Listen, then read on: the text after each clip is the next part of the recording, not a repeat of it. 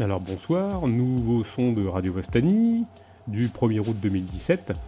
Un son comme on a l'habitude de le faire depuis quelques temps, qui donne la possibilité d'accéder à un texte d'une manière assez différente.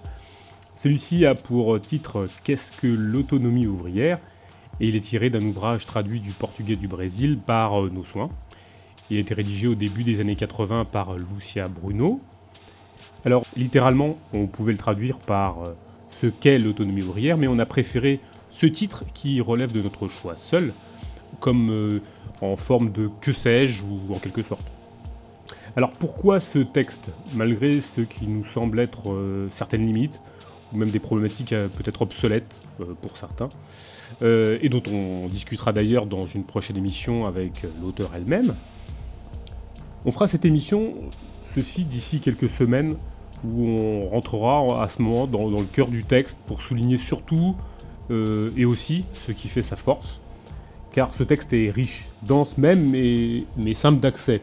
Il ouvre euh, de multiples interrogations, de possibles débats, ce qui a motivé notre traduction et ce son donc qu'on va écouter. Alors on publiera le texte d'une certaine manière ou d'une autre, euh, avec une introduction de Lucia Bruno et probablement aussi avec notre propre critique qui sera mise en relation avec la situation du capitalisme dans notre réalité actuelle. Alors on a aussi voulu éditer ce texte et faire ce son parce que on entend beaucoup en ce moment le mot autonomie. Alors on décortiquera aussi ce terme dans la prochaine émission, car il est devenu un mot valide dont on ne sait plus trop quoi au juste il s'agit d'être autonome. On peut certainement en l'entendre comme l'inverse d'hétéronomie, l'hétéronomie étant le fait de vivre selon des règles qui nous sont imposées, selon une loi subie, mais, est-ce que cela est suffisant? Ce qui est certain dans ce son, c'est que s'exprime notre conception de l'autonomie, qui, au-delà d'être ouvrière, est prolétaire, mais surtout dont la finalité, la perspective, c'est bien évidemment l'abolition de la condition prolétarienne, mais surtout sa perspective, la perspective, c'est le communisme. Il faut surtout préciser que l'autonomie ouvrière n'a rien à voir avec l'autonomie désirante et flottante, l'autonomie intellectualiste et léninisme ou l'opéraïsme stalino-armé et manipulé. Ce que d'ailleurs Miguel Amoros, dont on a mis euh, le texte qu'il a écrit en 2005, qui s'appelle Que fut l'autonomie ouvrière, a qualifié de conception retardataire et spectaculaire liée à la décomposition du bolchevisme. Alors bien sûr, il en va de même de l'autonomie fourre-tout des luttes et de sa fameuse convergence des moi-jeux et des débats merdiques de ce que nous on a appelé les thématiques de l'extrême gauche de la saloperie. Alors, et qui permet d'ailleurs, hein, il faut quand même le dire, même aux freaks nationaux-socialistes et à l'indigente nouvelle droite de s'en réclamer. Tant ce mot n'est jamais développé conceptuellement, mais surtout, bien sûr, euh, pratiquement. Alors, on a envie de conclure cette présentation euh, en laissant la parole à Benjamin Perret au travers de certains de ses mots, extraits de toute une vie qui date de 1950. Il serait inutile de parler de la vérité, si l'on ne lui avait tant craché au visage. Que son regard en étoile polaire obstinée a marqué le las est aujourd'hui effacé comme une ville rasée par les barbares que déjà la brousse envahit. Ils l'ont même livré à tous les appétits de la troupe. Je nomme ici la tourbe de la steppe comme la pègre en costume de gratte-ciel et le fouille-merde à cerveau d'eau bénite, le chevalier des menottes, le rempart à moustache d'épaulettes, la valise bourrée de clés qui ne vont sur aucune serrure, et son chien l'aveugle hypnotisé par un bocal à cornichons. Tu as toujours cherché à dégager ses traits en arc-en-ciel sur le champ des boutons d'or, des échymoses qui transformaient un nez en groin à hostie, la plage des lèvres découvrant le lamé des dents en corps de garde infesté de râteliers d'armes, et écrasé d'une bouffissure canaille, le regard d'horizon en jardin après la pluie de printemps. C'est cela, André, qui nous rassemble en grains d'un même épi, qui ne courbe aucun équinoxe à rage de rats prisonnier dans son égout, et ne brûle nul solstice en lance-flamme dévorant un paysage à ramage d'oiseaux libres, répercuté par les échos des eaux en nœuds de fées, puisque la vérité sauvage, regard d'évidence qui fait tressaillir les ventres à gousset, ne chante que les hymnes en rafale chassant les monastères de nuages contre les montagnes qui les éventrent. Les chants en point dressés, des éternels rebelles avides devant toujours neuf, pour qui la liberté vit en avalanche ravageant les nids de vipères de la terre et du ciel. Ceux qui crient de tous leurs poumons, ensevelissant les Pompéi, lâchez tout.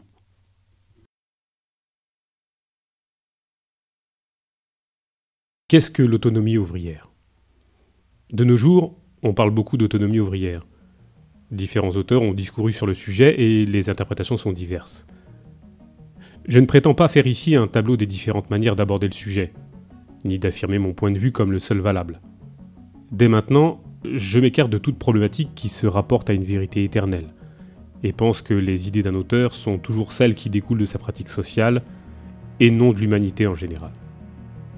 De plus, l'autonomie ouvrière, son développement, sa réalisation, ne dépendent pas du débat théorique, mais des conditions objectives existantes dans la société contemporaine, et de la position que chacun de nous occupe dans la pratique sociale. C'est à ce niveau que les individus s'unissent ou se séparent autour des questions cruciales de notre époque.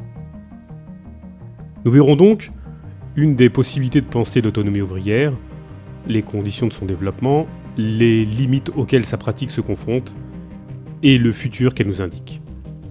L'autonomie ouvrière, une pratique de classe. Ce qui définit l'autonomie ouvrière comme pratique sociale, c'est sa capacité à créer des relations sociales d'un nouveau genre qui se structure en antagonisme ouvert avec les relations sociales existantes dans la société capitaliste. Dans quel sens? Dans le sens où l'autonomie ouvrière s'exprime par la pratique de l'action directe contre le capital, sur les lieux de production, épine dorsale du capitalisme.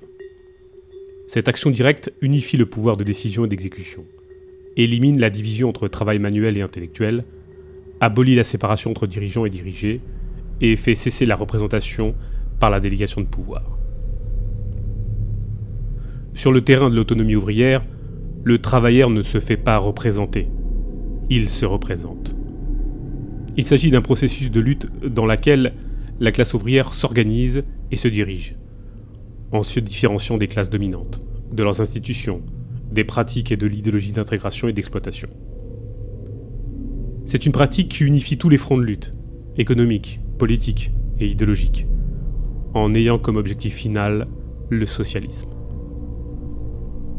L'autonomie ouvrière est une tendance très ancienne à l'intérieur du mouvement ouvrier, qui s'est manifestée au moment les plus aigus de l'affrontement de classe.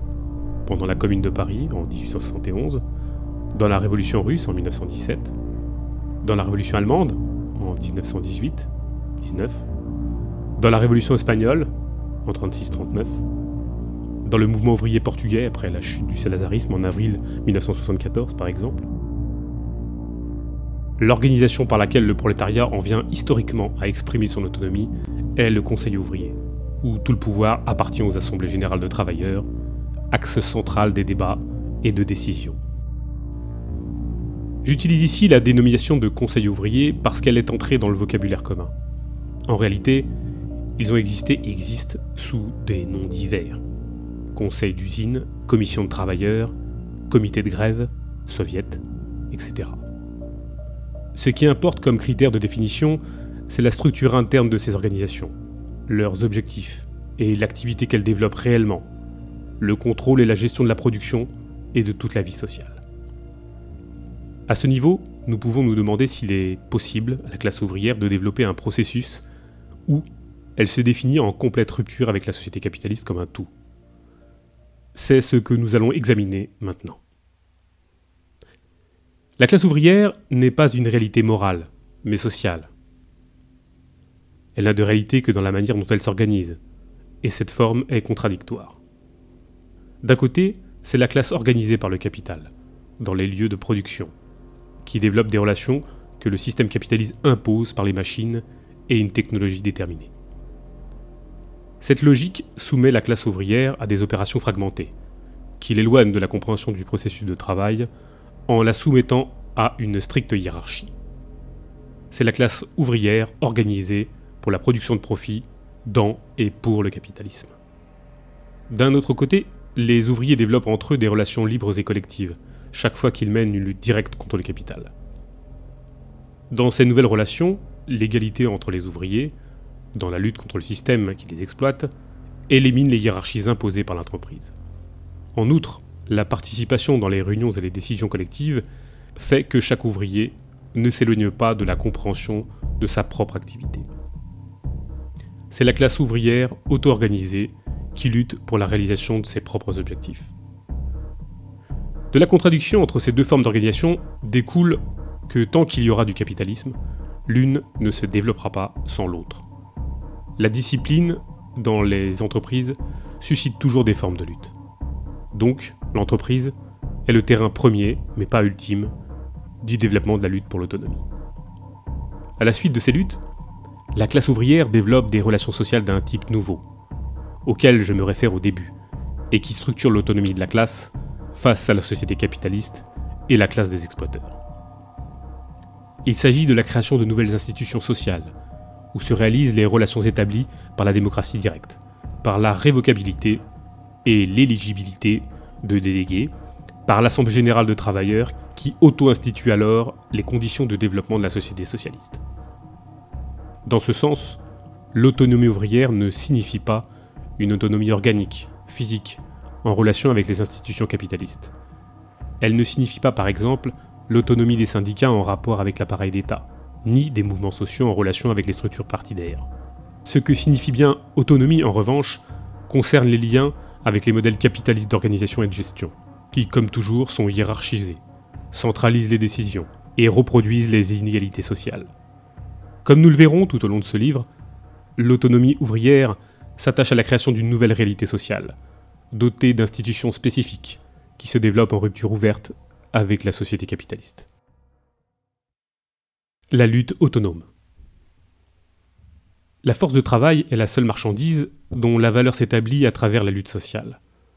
Alors que l'ouvrier cherche à incorporer le maximum de temps de travail dans cette marchandise, qu'il vend au capitaliste afin d'augmenter sa valeur, le capitaliste recherche quant à lui à réduire ce temps au minimum. Cette lutte a un caractère très particulier dans le capitalisme.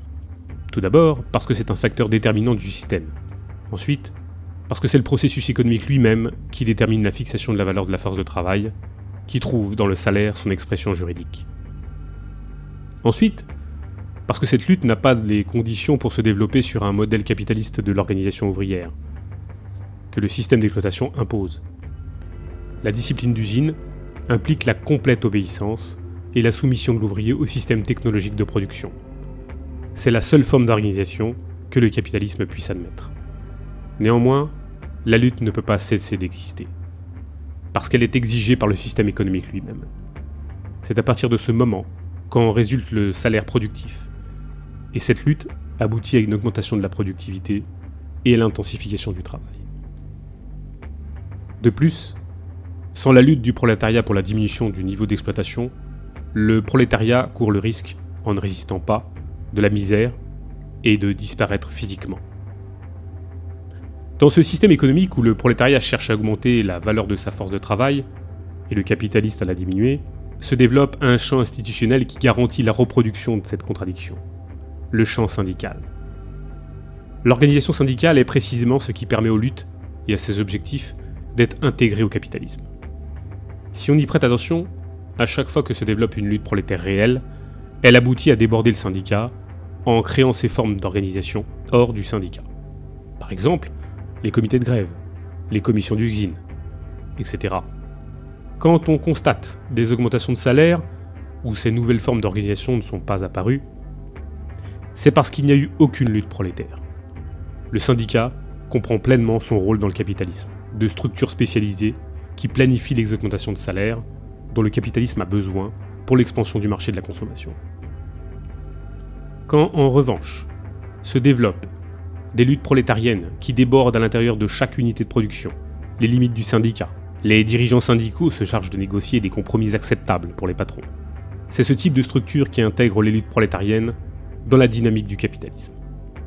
Ce que je veux dire, c'est qu'aucune lutte ne peut se développer dans les limites strictes de l'appareil syndical, comme sous le programme rigide de la discipline d'usine. Mais alors subsiste une question. Si la classe ouvrière lutte directement pour la diminution de l'exploitation, sans agir dans les structures existantes au sein du capitalisme. Où doit-elle le faire? Je dirais qu'elle agit fondamentalement dans les organisations qu'elle crée au cours de la lutte, dans des institutions autonomes. Ceci est une contradiction très importante du capitalisme.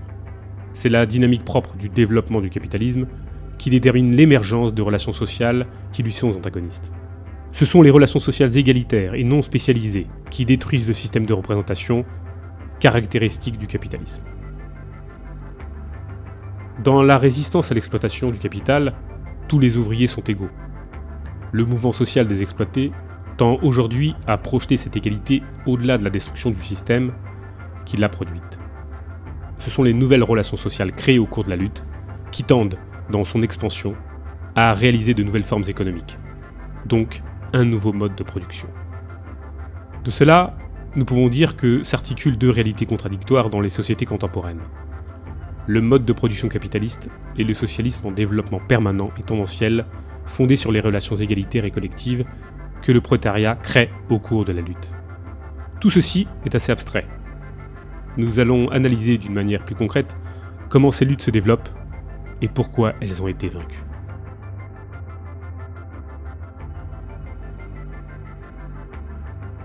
Les institutions autonomes. Les individus n'agissent pas dans le vide, mais à l'intérieur d'institutions qu'ils créent au cours de la lutte. Cela signifie que quand la classe prolétarienne lutte directement contre sa situation d'exploité, dominée, en se séparant de la logique capitaliste, elle crée par ses actes de nouvelles organisations sociales qui sont les conditions de la transformation sociale. Ces organisations, que j'ai nommées conseils ouvriers ou commissions d'usine, privilégient la lutte dans l'entreprise, dépassent les appareils syndicaux et les partis, développent de nouvelles pratiques où elles affirment l'importance des bases travailleuses face aux dirigeants et la satisfaction des besoins dans la vie quotidienne face au capital. Sorties directement de la dynamique de la lutte, ces organisations unissent les travailleurs en fonction de leur lutte réelle, et non d'objectifs abstraits plus ou moins limités. Pour pérenniser concrètement les formes naissantes de contrôle et de gestion de la production par les travailleurs, les commissions d'usine représentent la forme embryonnaire des nouvelles relations sociales de production. Au même moment, apparaissent des formes instituées qui font disparaître progressivement le pouvoir politique, parce que ce sont des organisations qui encadrent leurs représentants élus par les travailleurs plus particulièrement quand la lutte s'étend et passe des commissions d'usine vers d'autres formes plus avancées, constituées par des organes qui s'articulent avec d'autres commissions. Il est important de souligner que la commission d'usine n'est pas une structure politique dans le sens traditionnel du terme. Elle n'a pas d'autonomie concernant sa relation à l'ensemble des producteurs, comme cela se produit avec l'État par exemple. Plus se développent les commissions d'usine, comme organes de contrôle et de gestion de la production par exemple, plus diminue la médiation dans le contrôle. Si nous créons des institutions grâce auxquelles nous pouvons décider collectivement de tous les aspects de la vie sociale, nous éminons ceux qui ont toujours décidé à notre place. Les politiciens professionnels qui contrôlent nos décisions. En créant des institutions qui réalisent la démocratie directe, nous détruisons l'État pour décider pour nous et sur nous-mêmes. Ce que je veux dire, c'est que la dynamique du socialisme est donnée par l'ensemble de la classe ouvrière, au moyen de la création de ses propres structures de pouvoir, où les représentants sont contrôlés dans leurs attributions par tous, et en pouvant être révoqués à tout moment. Il est nécessaire de différencier la représentation dans ces organisations et la représentation dans les structures politiques capitalistes, où personne ne contrôle l'action de nos représentants. 1. Les individus élus par les travailleurs n'ont pas de possibilité de décider par eux-mêmes. Ils exécutent simplement. Seul l'ensemble des représentés peut décider. 2. Les représentants élus ne font qu'exécuter des tâches. Ils ne déterminent pas les lignes d'action dont les limites sont fixées à l'avance, donc ils ne peuvent pas dépasser leurs fonctions. 3. Ils restent des représentants jusqu'à l'exécution des tâches précises et ne peuvent se reproduire comme une nouvelle classe dominante. 4. Les représentants restent dans la production et leurs tâches peuvent être contrôlées à chaque moment. La qualité et les fonctions des représentants des travailleurs ne leur confère aucun type de privilège.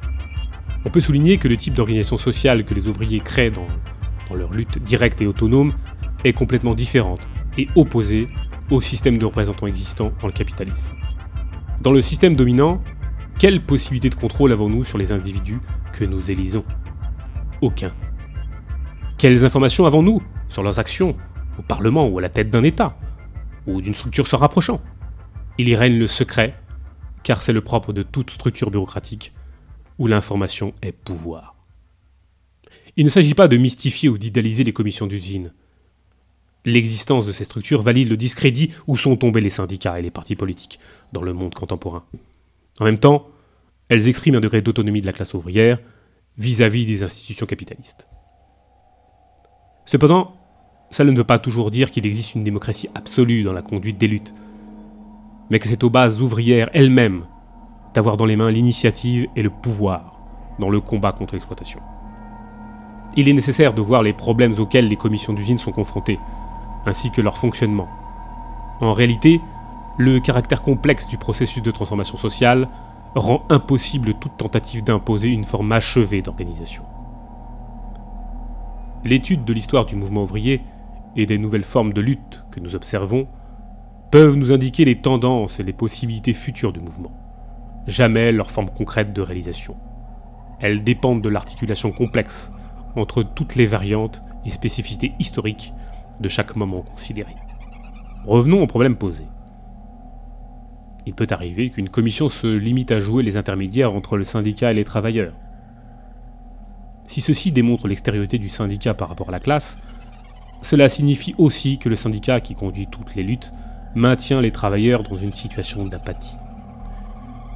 La commission se limite à dire au syndicat ce que les travailleurs aimeraient qu'il soit fait, et elle dira aux travailleurs ce que le syndicat a décidé de faire.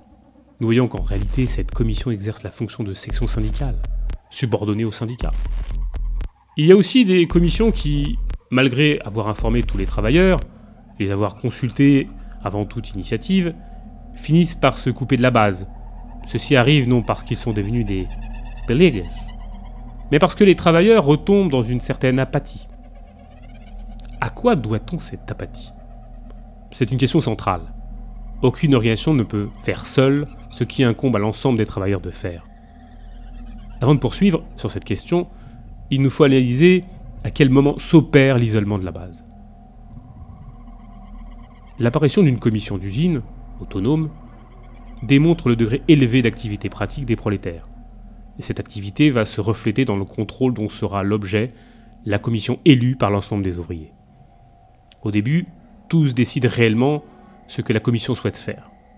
Mais ensuite, il commence à y avoir une distinction entre l'ensemble des ouvriers et ceux qui appliquent les décisions. Ce sont toujours les mêmes, les membres de la commission qui exécutent et qui décident. Les travailleurs s'éloignent alors de toute activité pratique et la commission s'empare de toutes les initiatives. C'est à partir de ce moment que s'opère l'isolement de la commission et que se développe le terrain idéal pour la bureaucratisation, pour la défense d'intérêts particuliers, partitaires ou non, qui finissent par prévaloir sur l'intérêt de l'ensemble. C'est encore le moment propice pour la répression patronale de renvoyer les travailleurs les plus combatifs. Ceci parce que les travailleurs ont été exclus du travail pratique et sont devenus passifs. Ce que je veux dire, c'est que les organisations autonomes ne peuvent seulement exister qu'au moment de lutte directe avec l'ensemble de tous les intéressés. Il ne sert à rien de critiquer les luttes des travailleurs parce qu'elles finiraient par être intégrées dans le capitalisme, ou de dire que les organisations autonomes ne serviraient que très peu de temps, parce qu'elles sont détruites par la répression ou subordonnées aux hiérarchies syndicales ou partisanes. La question fondamentale relève plutôt de la recherche de nouvelles possibilités de faire vivre ces organisations en les généralisant et en les unifiant. La circulation de l'information, l'échange d'expériences entre travailleurs présents dans des luttes différentes, sont indispensables pour le développement de la solidarité et la cohésion des travailleurs. Dans les sociétés contemporaines, le poids des pratiques sociales qui tentent à intégrer les individus à des groupes sociaux appartenant à des classes sociales opposées sont puissantes. Ces pratiques se font dans le mode de consommation, par les loisirs, à l'école, dans les partis politiques, les institutions religieuses, etc. Au moment du processus révolutionnaire, elles sont niées par la pratique, par la création de nouvelles institutions sociales, les commissions autonomes, les comités d'habitants, etc. Mais pour qu'elles se développent et se généralisent, il est fondamental que les luttes se développent et dépassent le localisme sur lequel elles émergent. L'existence d'îles autonomes n'est pas possible dans un monde capitaliste. Une commission autonome a beaucoup de pouvoir parce qu'elle exprime ce qu'il y a de plus important dans l'usine, la force de travail sans laquelle le capital n'existerait pas. C'est pour cette raison qu'elle est toujours l'objet de convoitises. Ce sont les patrons qui tentent de l'accaparer, pour qu'elle fonctionne comme un amortisseur des conflits internes à l'entreprise. Ce sont les partis politiques qui essayent à chaque instant de l'utiliser pour se renforcer. Ce sont les hiérarchies syndicales qui tentent d'étendre leur champ de contrôle à l'intérieur des entreprises. C'est contre tout cela que les travailleurs doivent se battre. ceci en vue de maintenir la commission sur leur contrôle direct, pour qu'elle fonctionne comme un instrument de lutte et un lieu de développement des relations égalitaires. L'autonomie des commissions est fondamentale. Il ne sert à rien d'élire des commissions de travailleurs s'ils ne les contrôlent pas directement. Les travailleurs ne combattent pas par procuration. Ils luttent eux-mêmes, ou alors il n'y a pas de lutte révolutionnaire. Une commission qui n'est pas l'expression de la lutte auto-organisée et autodirigée par les ouvriers n'est pas autonome. Encore moins celle créée par le patronat, ou encore fomentée du dehors par des militants qui prétendent les utiliser comme des cellules de leur parti. Le caractère subversif des organisations ouvrières réside dans le contrôle qu'a l'ensemble des intéressés sur l'action des individus élus comme leur porte-parole. Penser que le capitalisme intègre ces institutions, ce n'est considérer les choses que d'une manière superficielle. Il n'existe pas la moindre possibilité de concilier des organisations antinomiques. Les commissions d'usine, comme expression des relations égalitaires et collectives, n'ont rien à voir avec les commissions créées par le patronat, les partis politiques ou les hiérarchies syndicales. Par ce type de structure centralisée et bureaucratisée, il ne peut que se développer des relations de type militariste, de soumission et du contrôle, qui n'annoncent qu'une société d'exploitation. La récupération des commissions d'usine, comme des pratiques autogestionnaires, se font par la destruction des institutions et des pratiques. Bien des fois, on conserve le même nom pour masquer des pratiques absolument autres. C'est pour cela que nous ne devons pas prêter attention à la manière dont se nomment les organisations, mais à leur fonctionnement interne et leurs pratiques concrètes. Ceci pas seulement à un instant donné, il est nécessaire de voir les choses en mouvement, sur le long, dans le flux des luttes, pour constater comment évoluent les organisations. La dynamique du processus, lutte revendicative et révolution. Comme nous l'avons précisé, la pratique ouvrière s'inscrit dans une contradiction impossible à résoudre dans le capitalisme. D'un côté, la discipline d'usine, le prolétariat dans et pour le capitalisme. De l'autre, les nouvelles relations sociales développées par l'action directe. C'est le prolétariat contre le capitalisme comme fondement du socialisme. Tant que le capitalisme existera, l'un ne se développera pas sans l'autre. La discipline dans l'usine suscite toujours des formes de lutte. D'un autre côté, les luttes ouvrières contribuent au développement du capitalisme, dans la mesure où elles accélèrent le processus d'extorsion de la plus-value relative, ou contraignent le capital à rentrer en crise et à inaugurer un nouveau cycle d'extorsion de la plus-value relative. Ce qui veut dire que le prolétariat n'est pas seulement acteur de l'histoire, il est aussi un produit de l'histoire dans la mesure où il transforme historiquement cette contradiction qui définit la pratique ouvrière. Il est question d'une contradiction qui se reproduit toujours sous des formes renouvelées. De là provient le caractère fondamentalement changeant des formes de lutte et le fait que, de ces luttes, découle l'existence du prolétariat. Quelle est la possibilité pour ces luttes revendicatives de se transformer en lutte révolutionnaire contre le système capitaliste? Ou quelle importance ont ces luttes pour l'avancée du processus de transformation? Je pense que c'est le nœud du problème. Les travailleurs exploités réagissent spontanément par des revendications économiques qui ne mettent pas en cause l'ensemble du système comme un tout. Néanmoins, quand ce sont les travailleurs eux-mêmes qui luttent directement, les formes d'organisation créées pour les satisfaire entrent en complète opposition avec les formes traditionnelles d'organisation du travail dans l'usine. Ainsi, ce ne sont pas les revendications en elles-mêmes qui définissent la radicalité de la lutte. Ce ne sont pas les objectifs immédiats, affirmés, qui sont subversifs ou non. Une lutte est révolutionnaire quand elle crée des relations sociales qui permettent l'union des travailleurs, quand elle permet l'association d'hommes libres qui en même temps devient la forme et la condition de la transformation sociale. Lorsque les travailleurs créent des organisations où ils peuvent décider ensemble du cours de la lutte, redéfinissent une nouvelle division du travail et des formes collectives d'existence, ils créent le terrain sur lequel le socialisme peut se développer et se généraliser. Mais pour que cela puisse se faire à un niveau chaque fois plus vaste, il est nécessaire que ce soit les travailleurs eux-mêmes qui luttent et non les directions syndicales, des partis, des commissions bureaucratisées, qui le fassent en leur nom. Quand cela arrive, les relations égalitaires ne se structurent pas pratiquement et les relations capitalistes se renforcent. La technologie capitaliste opère une double détermination sociale. D'un côté, la suppression totale des producteurs, de la gestion et de la connaissance du processus de travail. De l'autre, elle impose à tous une égalité de base qui est celle des exploités. Aujourd'hui, la division du travail productif n'est plus aussi verticale qu'à l'époque de l'artisanat, dans sa relation maître-apprenti. Aujourd'hui, elle se fait de manière horizontale, entre les salariés interchangeables, où chacun exécute une partie du travail global. Le produit n'est plus l'œuvre de quelqu'un en particulier, mais de tout un ensemble. C'est l'œuvre du travailleur collectif. Cette égalité tend à se moderniser chaque fois que la classe combat directement. Ceci est le fondement logique de la conception d'autonomie ouvrière que je viens d'exposer. La grève est la forme la plus immédiate de la lutte prolétaire. Elle se développe à travers l'occupation du lieu de travail et le contrôle de la production par les travailleurs. C'est un moment déterminant pour la dynamique révolutionnaire. Au cours de la lutte, le prolétariat tend à réorganiser la production selon les mêmes critères égalitaires et collectivistes. Les répercussions de ces luttes sur le processus de production permettent au prolétariat d'imaginer une transformation totale de la société. Les relations sociales d'un nouveau genre constituent le modèle de la nouvelle société.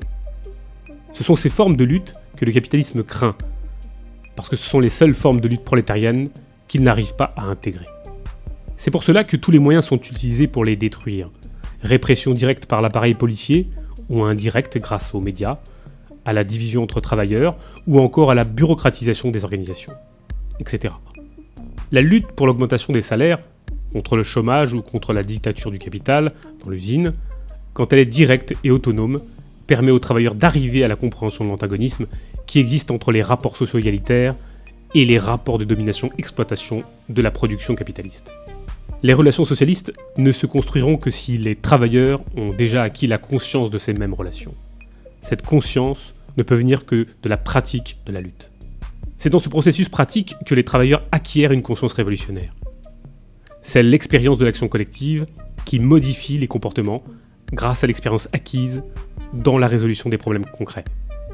La forme d'organisation ne dépend pas du fond pour lequel on lutte. C'est cette dichotomie forme-fond que je rejette. Le fond des luttes est la forme qu'elles prennent à un moment donné. La perspective socialiste est intrinsèque au type d'organisations égalitaires et collectives qui surgissent dans les luttes autonomes. Le socialisme n'est pas un projet fixe et éternel qui s'impose au mouvement ouvrier de l'extérieur, mais plutôt une aspiration au contenu toujours renouvelé, qui exprime chaque moment historique des formes de lutte. Ce n'est pas non plus une question morale, s'il existe une dimension éthique dans la construction d'une nouvelle société, cette éthique découle de la pratique sociale. Le socialisme, comme possibilité historique, découle de la contradiction qui définit la pratique du prolétariat dans le capitalisme. Le problème actuel du mouvement ouvrier ne se pose pas en termes d'objectifs immédiats, économiques, et de perspectives futures, politiques. L'interrogation relève de la possibilité pour la classe ouvrière de transformer les relations sociales de lutte en de nouveaux rapports sociaux de production de créer de nouvelles formes d'organisation du processus de travail qui abolit les et la division capitaliste du travail qui sépare la décision de l'exécution. De détruire définitivement le processus de valorisation du capital. Il n'est pas question de privilégier la lutte économique face à la lutte politique ou vice-versa. Le combat prolétarien est un tout indissociable. La transformation de la société capitaliste ne se fait pas par étapes, où il faudrait revigorer les structures ou les institutions non contrôlées par les travailleurs. L'histoire nous a montré que seules les organisations sociales produites au cours du processus pratique de la lutte, lorsque les travailleurs s'opposent directement, concrètement, au mode de production capitaliste, sont subversives, quand ils nient leurs conditions d'homme-marchandise. C'est pour cela que toutes les luttes qui combattent la discipline d'usine, la division des travailleurs, la différence des salaires, même si elles se déroulent dans le cadre de la production actuelle, sont très importantes. Elles expriment toujours une avancée quand elles développent l'action directe. Toutefois, cela ne signifie pas que chaque travailleur est un révolutionnaire en puissance. Les travailleurs deviennent révolutionnaires dans la mesure où ils s'associent aux luttes collectives. Ces luttes ne deviennent pas révolutionnaires, non pas par les caractéristiques personnelles de chacun des participants, mais par les formes d'organisation qui se développent. Si la classe ouvrière est capable de combattre directement et de manière autonome elle est également en mesure de comprendre la lutte et de produire les idées nécessaires pour son développement. Le fondement de la conscience pro-révolutionnaire se trouve dans l'unité prolétarienne et sa pratique anticapitaliste. C'est grâce à elle qu'elle prend conscience que la lutte n'a pas seulement pour objet de s'opposer à un patron individuel, mais à toutes les structures capitalistes. Ce sont les conditions pratiques, concrètes, qui permettent l'avancée ou le recul des luttes ouvrières, et le développement ou non de la conscience révolutionnaire. L'inconscience des masses, que beaucoup critiquent, n'est rien de moins que la limitation de sa pratique à un moment donné. Quand il ne se pose pas d'alternative révolutionnaire, il peut arriver à la classe ouvrière de renforcer l'institution capitaliste pour rechercher à améliorer sa situation immédiate dans la société existante. Par exemple, lorsqu'elle accepte une politique de collaboration de classe, de défense nationale, de reconstruction de l'économie, ou quand se développent des formes de contrôle de la production dont l'objet est d'assurer le bon fonctionnement de l'entreprise. Mais quand elle décide collectivement, quand elle élit des éléments pour l'exécution de tâches spécifiques, et qu'elle les contrôle dans ses attributions, elle développe une pratique de démocratie ouvrière et construit ainsi une nouvelle société. Ce sont les deux mouvements dans lesquels le prolétariat s'insère. Toutes les luttes prolétaires doivent être analysées sous cet aspect contradictoire.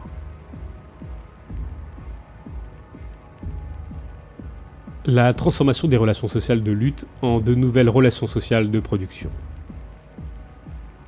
La formation de nouvelles relations sociales, qui émergent dans l'apparition d'organisations autonomes, est simultanément la réalisation de formes embryonnaires de rapports de production socialistes.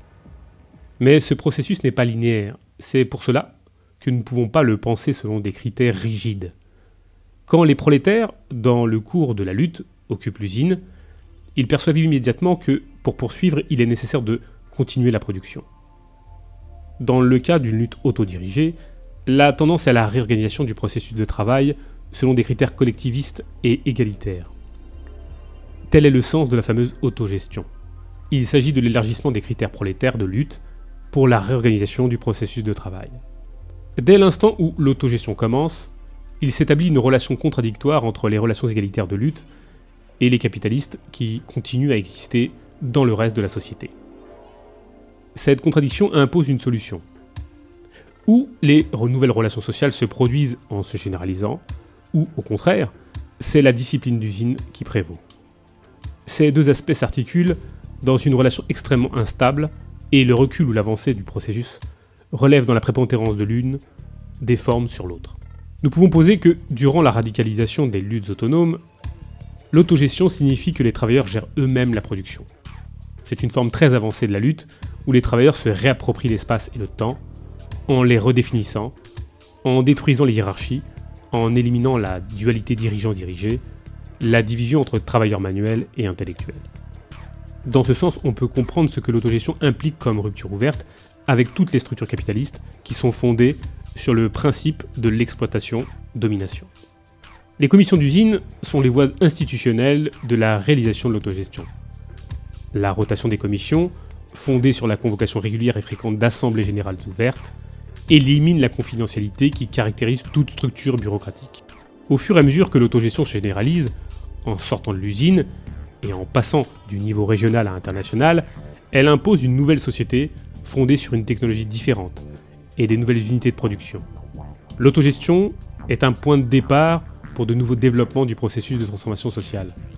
Il est le point de départ pour l'abolition des classes sociales et des institutions où l'exploitation et l'oppression sont subies, en commençant par l'État, puisque le socialisme nécessite sa destruction. autogestion ouvrière et marché capitaliste. Quand les travailleurs d'une entreprise commencent à gérer la production, un des premiers obstacles auxquels ils sont confrontés touche à l'approvisionnement en matières premières. La question s'aggrave quand les matériaux sont importés.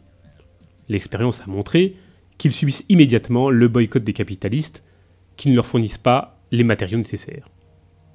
En plus de cela, il existe le problème du manque d'argent pour les acquérir. Quand cela arrive, les travailleurs sont forcés de faire appel à l'État pour tenter d'obtenir des fonds. C'est la première étape vers la perte d'autonomie conquise par l'action d'occupation de l'entreprise.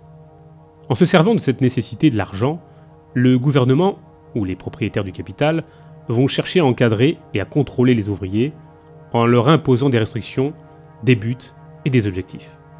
Un autre problème non moins difficile à résoudre est celui de la distribution des produits de ces entreprises autogérées de très nombreuses fois, elles n'arrivent pas à être aussi compétitives que les entreprises capitalistes de marché.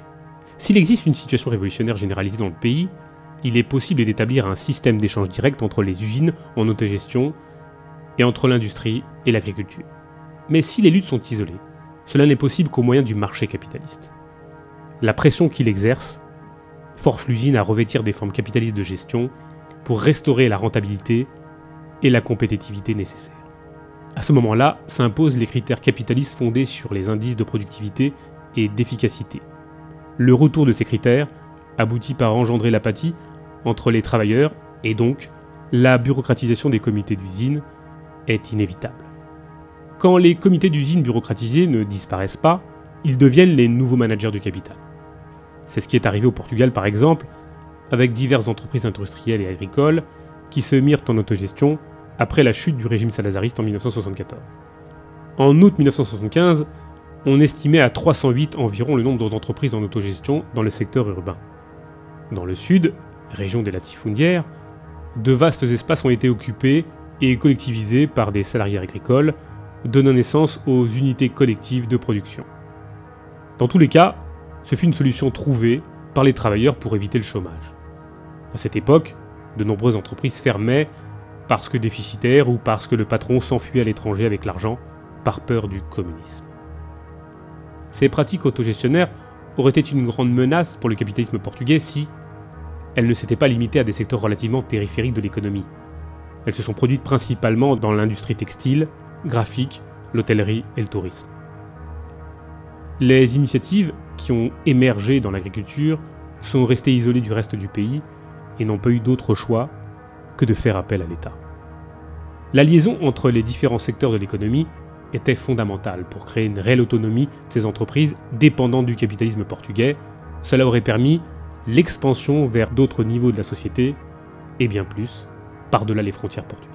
Cependant, comme le capitalisme portugais se réorganisait avec le flux du mouvement révolutionnaire, la situation de ces entreprises était devenue de plus en plus difficile.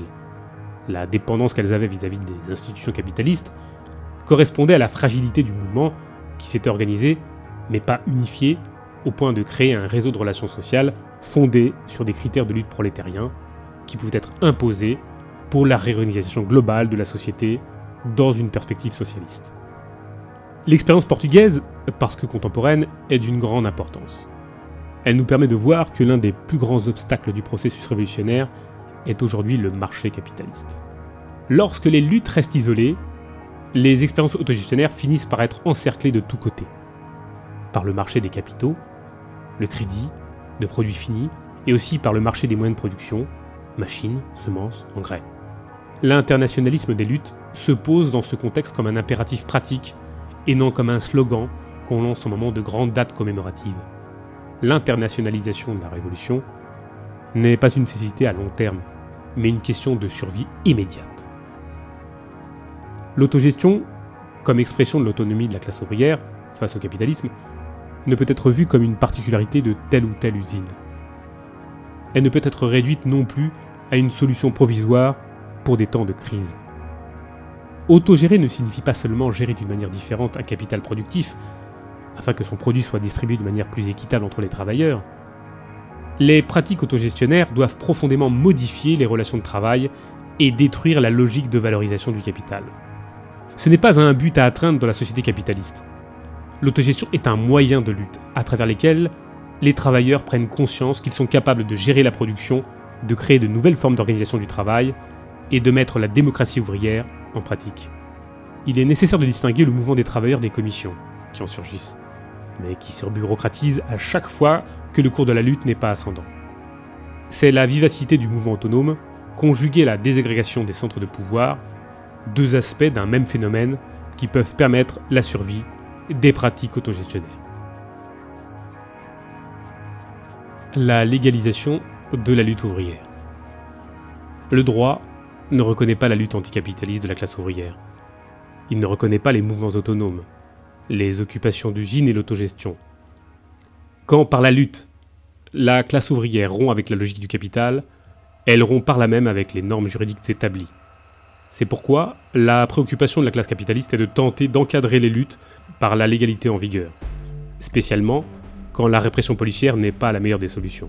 Il tente toutes les solutions, il tente de canaliser le mouvement vers les syndicats reconnus par l'État et les patrons.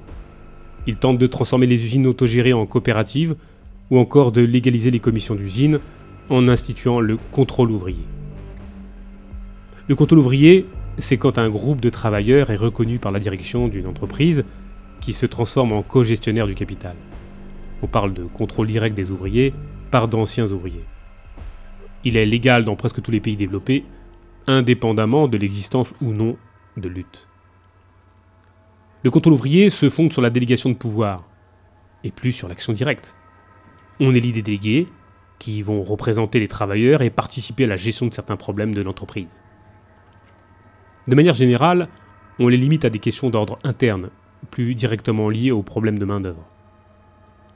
La séparation des délégués, élus de l'ensemble des travailleurs, est inévitable, car ils ne font plus l'objet d'aucun contrôle par la base qu'ils disent représenter. Ils finissent donc toujours par se constituer comme un pouvoir qui se situe au-dessus des travailleurs en reformalisant la relation dirigeant-dirigé, qui caractérise toute société d'exploitation. Pour qu'une entreprise autogérée se sépare de la logique du profit, en initiant le processus d'édification du socialisme, il ne suffit pas à délire de représentants des travailleurs pour participer à la gestion. Alors que gérer signifie prendre soi-même les décisions, en tant que personne ou comme collectivité souveraine, ceci en pleine connaissance des informations nécessaires, contrôler ne signifie que superviser ou vérifier les décisions prises par d'autres. Le contrôle ouvrier implique une limitation de la souveraineté, où certains déterminent les objectifs et les autres s'efforcent que soient appliquées les méthodes les plus appropriées pour les réaliser. La légalisation de la classe ouvrière est une des formes les plus efficaces de démobilisation. C'est toujours une forme subtile pour discipliner. Nous ne pouvons oublier que tout l'ordre juridique capitaliste est, d'un point de vue prolétaire, une légitimation de la violence. Violence de l'exploitation économique, du pouvoir disciplinaire, de la moralité imposée par la classe dominante, du savoir transmis par les moyens de communication, des écoles, etc. Il n'est pas possible de légaliser la lutte autonome du prolétariat, précisément parce qu'elle est la négation de l'ordre que le droit structure. La seule pratique prolétarienne susceptible d'être encadrée par le système capitaliste, c'est sa pratique d'agent de production, de producteur du capitalisme. C'est la classe organisée dans l'usine par le capital. Autogestion et technologie. La technologie, ce n'est pas seulement des machines ou des théories sur la rationalisation du processus de travail. C'est avant tout la cristallisation de relations sociales de production très précises. Chaque mode de production crée sa propre technologie. Le capitalisme en a développé une qui est venue répondre à ces nécessités d'augmentation de la productivité. L'augmentation de la productivité dans le capitalisme veut dire augmentation de la plus-value relative, qui s'obtient grâce à l'augmentation de la quantité de marchandises produites dans un même laps de temps. En répondant aux nécessités du capital, la technologie capitaliste cristallise et reproduit de manière chaque fois plus profonde la division entre le travail manuel et intellectuel, aspect indissociable du travail humain qui le différencie du travail animal. Cette scission entre le moment de la conception et le moment de l'exécution du travail détermine la séparation entre ceux qui planifient, organisent et décident, et ceux qui ne font qu'exécuter. Toute société fondée sur l'exploitation reproduit cette division. Le processus de concentration du capital et l'extraordinaire masse de capitaux que la technologie contemporaine exige pour chaque entreprise ont abouti au développement des sociétés par action et ainsi à diversifier les niveaux de propriété et de manière générale à séparer la propriété de la gestion. Aujourd'hui, le capitaliste traditionnel et particulier devient de plus en plus un simple usufruitier avec un droit sur une partie des profits, mais il est complètement éloigné de la gestion. Ce sont les technocrates, le plus souvent séparés de la propriété formelle de la société, qui déterminent le montant de la plus-value dont pourra disposer le capitaliste particulier. Cela donne un pouvoir insoupçonné aux détenteurs des connaissances technico-administratives, qui déterminent les changements très importants dans la classe dominante. Aujourd'hui, la classe ouvrière ne lutte pas seulement contre la bourgeoisie privée, elle se bat également contre la technocratie. J'entends par technocratie l'ensemble des individus qui organisent les conditions générales de la production, moyens de transport, médias, systèmes énergétiques, appareils répressifs, écoles qui forment la main-d'œuvre pour le capital, etc. Ce sont encore des individus qui maîtrisent les connaissances techniques des moyens de production et du processus de travail dont le producteur est absent. Ils détiennent le savoir technique de la gestion du processus de production, dont s'écarte le propriétaire privé en proportion de la concentration des forces productives. Au moment de l'émergence du mode de production capitaliste, la technocratie avait principalement pour fonction l'organisation des conditions générales du capitalisme. La deuxième révolution industrielle, l'automation, a marqué de nouvelles formes de capitalisme, caractérisées par les formes de production, par les concentrations monopolistes. Dans le rythme de la production, par la soumission du calcul de production au calcul de distribution, le plan, et dans la base matérielle de production, par la séparation totale du producteur d'avec le processus de travail. Technologiquement, a commencé le développement accéléré des conditions matérielles générales de production. L'unité de production particulière est de moins en moins une unité technologique. Elle s'insère dans le processus technique qui englobe et intègre toutes les industries capitalistes. Cette séparation des producteurs avec le processus de travail a créé un vide comblé par la technocratie qui a permis un saut très important du champ des conditions générales de la production vers le champ des unités de production individuelles. Elle a vu de cette manière augmenter le champ de son développement social par le renforcement de l'importance des conditions technologiques générales. On a vu dans le même mouvement se développer sa fonction sociale, qui a comblé la séparation entre les producteurs et le processus de travail. Elle avait jusque-là contourné les unités de production particulières uniquement par les conditions générales de la production. Elle pénètre maintenant à l'intérieur même des unités particulières et achève son développement. Il s'est créé dans cette première phase, une solidarité d'intérêt entre les représentants sociaux de la nouvelle forme de production monopoliste et les représentants sociaux des conditions générales de production et de la nouvelle base matérielle de production fondée sur la séparation du producteur du processus de travail. La technocratie. Au niveau des formes économiques, l'expression des intérêts communs des deux groupes sociaux sera le plan, à savoir la soumission du calcul de la production au calcul de la distribution. Au début, le rôle de la technocratie était encore réduit, en raison de la manière dont s'est passée l'évolution de la base matérielle du processus de production. La technocratie a d'abord existé dans l'administration, et non dans la gestion directe du processus de travail. Il s'agissait d'une forme encore peu développée de technocratie, très différente de ce que nous connaissons aujourd'hui, parce qu'ils étaient relativement loin du processus de travail les technocrates restaient subordonnés à la direction des grands monopoles. C'est seulement, dans les étapes suivantes, que la base économique a déterminé le développement de la contradiction entre les technocrates et les propriétaires privés, donnant finalement au premier la direction dans le processus social capitaliste. Au début, le technocrate était un salarié du propriétaire privé, et lui était subordonné tant en termes de rétribution que dans sa manière de penser dans sa pratique politique et sociale. Aujourd'hui, est une classe tendanciellement dominante, parce qu'ils sont les agents sociaux du passage du capitalisme privé au capitalisme d'État, où ils s'assimilent à la bourgeoisie, se reproduisent comme bourgeoisie d'État. Tous ces facteurs mettent en lumière la question technologique.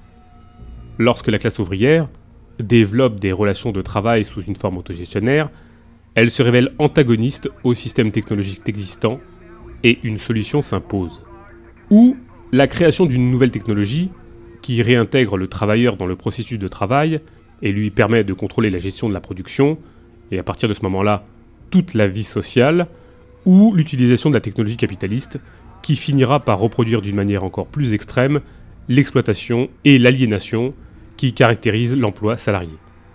il n'est pas question de mettre de côté tous les acquis obtenus jusqu'à aujourd'hui et accumulés par l'homme. Il est question de les réadapter de les transformer pour qu'ils se cristallisent en des rapports sociaux de production socialistes. Nous savons qu'une technologie révolutionnaire déterminée par les nouveaux rapports de production ne peut résulter que d'un processus collectif et relativement fastidieux. À ce jour, le rythme de la lutte des classes n'a pas permis que cela arrive. Tant que la gestion de la production sera entre les mains d'une partie de la société, des compétents, l'utilisation et l'appropriation de la richesse produite serait un privilège de ce groupe. Tant que les fonctions de gestion et d'exécution seront séparées institutionnellement, l'exploitation perdurera. Pensez, une société autogérée où le collectif social des producteurs domine la production implique de penser une technologie qui intègre le travailleur dans le processus de travail, tant au niveau de ce qui touche à la propriété qu'au niveau matériel du processus, comme à sa gestion et à son intégration dans les systèmes de connaissances. Enfin, je tiens à dire qu'il n'y a aucune possibilité de concilier l'autogestion avec le capitalisme, qu'il soit privé ou d'État. Le fait que le gouvernement Mitterrand en France l'ait placé dans son programme électoral reflète la tentative de le réduire à une simple technique de gestion de la force de travail, en masquant ses potentialités révolutionnaires. Dans le même temps, cela montre qu'à l'heure actuelle, les luttes qui s'occupent directement ou indirectement des questions de gestion du processus de production sont un fait. Même la classe capitaliste et les gouvernants sont obligés de reconnaître son existence. Cependant, l'autogestion n'est seulement possible que comme désagrégation permanente de l'État et de toutes les institutions capitalistes. Autonomie ouvrière et parti politique. À partir de la seconde moitié du XIXe siècle, le prolétariat a commencé à s'organiser autour de ces institutions unifiées, qui étaient les syndicats de l'époque. L'Association internationale des travailleurs, fondée en 1864, dont le siège était à Londres, exprimait cette nouvelle réalité. Elle proposait l'unification mondiale de ces organisations, créées dans la lutte d'usine. Ces syndicats n'avaient rien à voir avec ce que nous nommons aujourd'hui par ce terme. Il s'agissait d'organisations anticapitalistes et non de structures bureaucratiques d'intégration des luttes au capitalisme. L'écrasement de la Commune de Paris en 1871 et la répression massive déclenchée sur le prolétariat coïncident avec l'apparition des premiers monopoles et du développement d'une classe de managers technocrates. Ils ont été les facteurs qui ont rendu possible l'émergence des partis ouvriers. Ils s'appelaient ouvriers parce qu'ils s'y trouvaient dans leur rang des masses ouvrières, mais uniquement au niveau littéral du sens, parce que dans leur fonction, ils étaient identiques aux partis bourgeois. Ils proposaient le contrôle de la gestion de l'appareil d'État, séparé de la masse des producteurs, qui en restaient toujours éloignés. Ces partis se sont développés dans toute l'Europe, et aussi dans des pays comme les États-Unis et en Australie par exemple. À partir de 1899, ils ont commencé à se regrouper dans ce qu'on a appelé la Deuxième Internationale. Elle a existé jusqu'au début de la Première Guerre mondiale, en 1914. Ce fut l'époque glorieuse du réformisme social. Le parti le plus important de cette organisation internationale était le Parti social-démocrate allemand, qui avait le plus grand nombre d'adhérents et comptait sur le fait d'avoir eu le soutien de Marx et d'Engels au moment où il fut fondé. Il avait comme grand idéologue Karl Kautsky, l'un des premiers à faire connaître l'œuvre de Marx en Allemagne. L'influence de ses idées était considérable. D'une manière générale, nous pouvons dire que les partis que nous connaissons comme étant de gauche aujourd'hui sont tous nés à ce moment-là tous d'une manière ou d'une autre, restent prisonniers de l'axe idéologique de la Deuxième Internationale comme ligne dominante. C'est-à-dire celle de la classique séparation entre le politique et l'économique, où la non-gestion économique par les producteurs s'articule avec la non-gestion du social du politique. Cette séparation rend impossible l'extinction du politique, qui découle précisément de la fusion de ces deux niveaux. Le socialisme ne peut être compris que comme disparition du politique qui se réalise par la gestion chaque fois plus directe des producteurs sur l'économie et toute la vie sociale en général. Ceci se produit grâce à la disparition des intermédiaires au niveau économique, les technocrates et capitalistes privés, et aussi les intermédiaires dans la gestion sociale, les politiciens professionnels. Il est utopique de penser que le prolétariat pourra prendre le pouvoir d'une manière à chaque fois plus directe, sans avoir par le même processus de gestion directe le pouvoir économique. Maintenir la scission entre le niveau politique et économique, c'est empêcher que les nouvelles formes par lesquelles se réalise l'extinction du politique ne se constituent en de nouveaux rapports de production. Empêcher la mise en œuvre de ces nouvelles relations sociales empêche le développement d'un nouveau mode de production. En reproduisant encore les catégories du capitalisme, elles reproduisent ce mode de production. L'axe idéologique de la Deuxième Internationale, qui est la base des partis politiques de gauche, se définit dans cette symétrie entre la non-gestion de l'économique et la non-gestion du politique par l'ensemble organisé de la classe travailleuse. Ce système réalise idéologiquement les intérêts de la technocratie, qui se pense donc, non pas seulement comme une classe économique, mais comme un groupe politique indépendant aspirant à la direction du processus social. C'est à partir de ce moment-là que ces partis se sont considérés comme uniques. En pratique, la reproduction de la scission économique ou politique fonde institutionnellement le parti et le pouvoir politique. Dans ce processus, il se crée le terrain où les technocrates vont se reproduire en oppresseurs dans le domaine politique, comme classe capitaliste d'État, dans la mesure où elle possède les moyens de production par le biais de l'appareil d'État. Il privilégie un élément sur le tout social, les forces productives, la technologie au sens large, comme l'élément clé de la transition du capitalisme au socialisme, renforçant ainsi le rôle social des technocrates, dont la raison d'être découle précisément du développement technologique. Simultanément, ils défendent la représentation par délégation de pouvoir dans le parti, en perpétuant ainsi les politiciens professionnels. C'est quand s'élimine toute possibilité d'action directe contre le capitalisme. D'autre part, la conception de l'avant-garde développée par Kautsky et reprise par Lénine dans son fameux livre Que faire se fonde sur la négation d'une pratique prolétarienne anticapitaliste. En d'autres termes, le prolétariat n'est perçu que comme un agent de production, dont la pratique est réduite à être création de profit, ce qui implique la reproduction sans fin du capitalisme comme un tout. Mais si la classe ouvrière par elle seule n'est pas capable de lutter contre le capitalisme, elle n'est donc pas plus en mesure de penser ce combat. Selon Lénine, la conscience révolutionnaire dépend de la connaissance des lois de l'histoire, de l'économie, de la philosophie, connaissances auxquelles la classe ouvrière n'a pas accès. En partant de ce schéma logique, il est légitime de formuler une vision globale, critique, extérieure à la pratique du prolétariat, la théorie, le socialisme scientifique, fruit de l'effort des intellectuels appartenant à la petite bourgeoisie. On justifie alors la nécessité d'introduire de l'extérieur la théorie du mouvement ouvrier, en attribuant au parti un rôle prépondérant dans ce processus. Le parti apparaît comme le gardien de la vérité ouvrière, celui qui doit la diriger et l'organiser, et qui a pour but de faire comprendre aux prolétaires sa mission historique, la construction du socialisme. C'est de là que vient la prétention des avant-gardistes à diriger les masses, selon les principes doctrinaux du parti. Mais aussi de vouloir subordonner la pratique prolétarienne à ce que le parti définit comme étant le bon chemin. Comme cela est très difficile, ces partis sont toujours minoritaires ceux qui ont encore une certaine audience ouvrière, fonctionnent plus comme des partis interclassistes que comme spécifiquement ouvriers. Tel est le cas des partis socialistes et communistes européens, qui ont éliminé de leur programme la révolution sociale.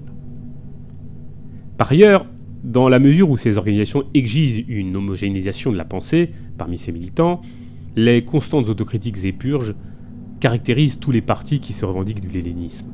Privilégier l'action d'une avant-garde au détriment de l'action de masse c'est nier le potentiel révolutionnaire du prolétariat. C'est renforcer l'idée que la société doit nécessairement être divisée entre dirigeants et dirigés. Que la classe ouvrière, sans une tutelle, ne peut rien faire. Si l'on considère l'histoire, on constate que ces idées ont toujours été utilisées pour justifier toutes les formes d'exploitation, domination, de l'esclavage, jusqu'à l'oppression des femmes. Quand on met en doute la capacité de la classe ouvrière à s'émanciper par elle-même, on met alors immédiatement en doute sa capacité à gérer l'économie dans la société qu'on prétend construire. Dans cette perspective, le socialisme devient très difficile, voire impossible. Souvent, on identifie l'autonomie ouvrière avec le spontanéisme, ceci compris comme une ligne politique, et non comme action de classe. Parler de spontanéisme, c'est reconnaître que le prolétariat lutte indépendamment des partis politiques et des avant-gardes. Il lutte parce qu'il est impossible de ne pas se battre. Il sait que s'il ne le fait pas, il peut être rongé par la pauvreté. Nous avons eu la tragédie de Villasoko, à Kabutao, pour le confirmer, où des centaines de personnes sont mortes en raison de la précarité des installations de l'oduc de la Petrobras. En fait, spontanéisme ou organisation est un débat inutile et déjà dépassé. Il n'y a pas de lutte sans organisation. La question fondamentale, ce n'est pas de confondre organisation et bureaucratie, mais aussi l'unité de la pratique avec le centralisme démocratique. Les critiques développées ici ne sont pas limitées au parti léniniste. Elles s'étendent à tous et à n'importe quel parti politique. Même ceux qui se disent être démocratiques et dont la fonction ne serait pas de diriger les masses, mais d'unifier les différents mouvements sociaux, ou même ceux qui ne prétendent pas prendre le pouvoir d'État d'assaut, mais conquérir les espaces dans les institutions capitalistes, en particulier le Parlement. Du point de vue de l'autonomie des mouvements, il ne s'agit pas de conquérir des espaces sur le terrain des classes dominantes, mais de les détruire, tout en créant simultanément de nouvelles formes fondées sur la démocratie directe. Celui qui, au lieu de lutter contre l'État, y participe, renforce et légitime l'existence des conditions du capitalisme. Toute pratique partidaire se base sur la représentation par délégation de pouvoir. Mais qu'est-ce que le pouvoir? Le pouvoir, on l'a ou on ne l'a pas et quand on le délègue, on cesse de l'avoir. Cette idée de la délégation de pouvoir n'a pas de sens. C'est la bourgeoisie qui s'accommode des structures du pouvoir dans cette idéologie, et particulièrement la bourgeoisie parlementariste. Et quel contrôle avons-nous sur les actions de ceux qui ont été élus pour participer au gouvernement et qui prétendent nous représenter? Aucun. Ceux qui ont été élus pour participer au gouvernement et qui prétendent nous représenter quel compte nous rendent-ils sur leurs actions? Aucun. Parler de représentation n'a de sens que quand les représentés ont un contrôle effectif de l'action de ces représentants. Les représentants des travailleurs sont les comités d'usine, les comités d'habitants, créés par la base et contrôlés par eux. C'est seulement dans les organisations résultant d'actions directes, et fondées sur la révocabilité permanente de ceux qui ont été élus, qu'il est possible d'assurer la participation et l'exercice de la décision par tous, et non par une minorité, qui tend à se perpétuer comme telle. Il est possible d'utiliser des partis, sans nécessairement y adhérer, et se soumettre à des programmes élaborés par des intellectuels organiques de la classe ouvrière.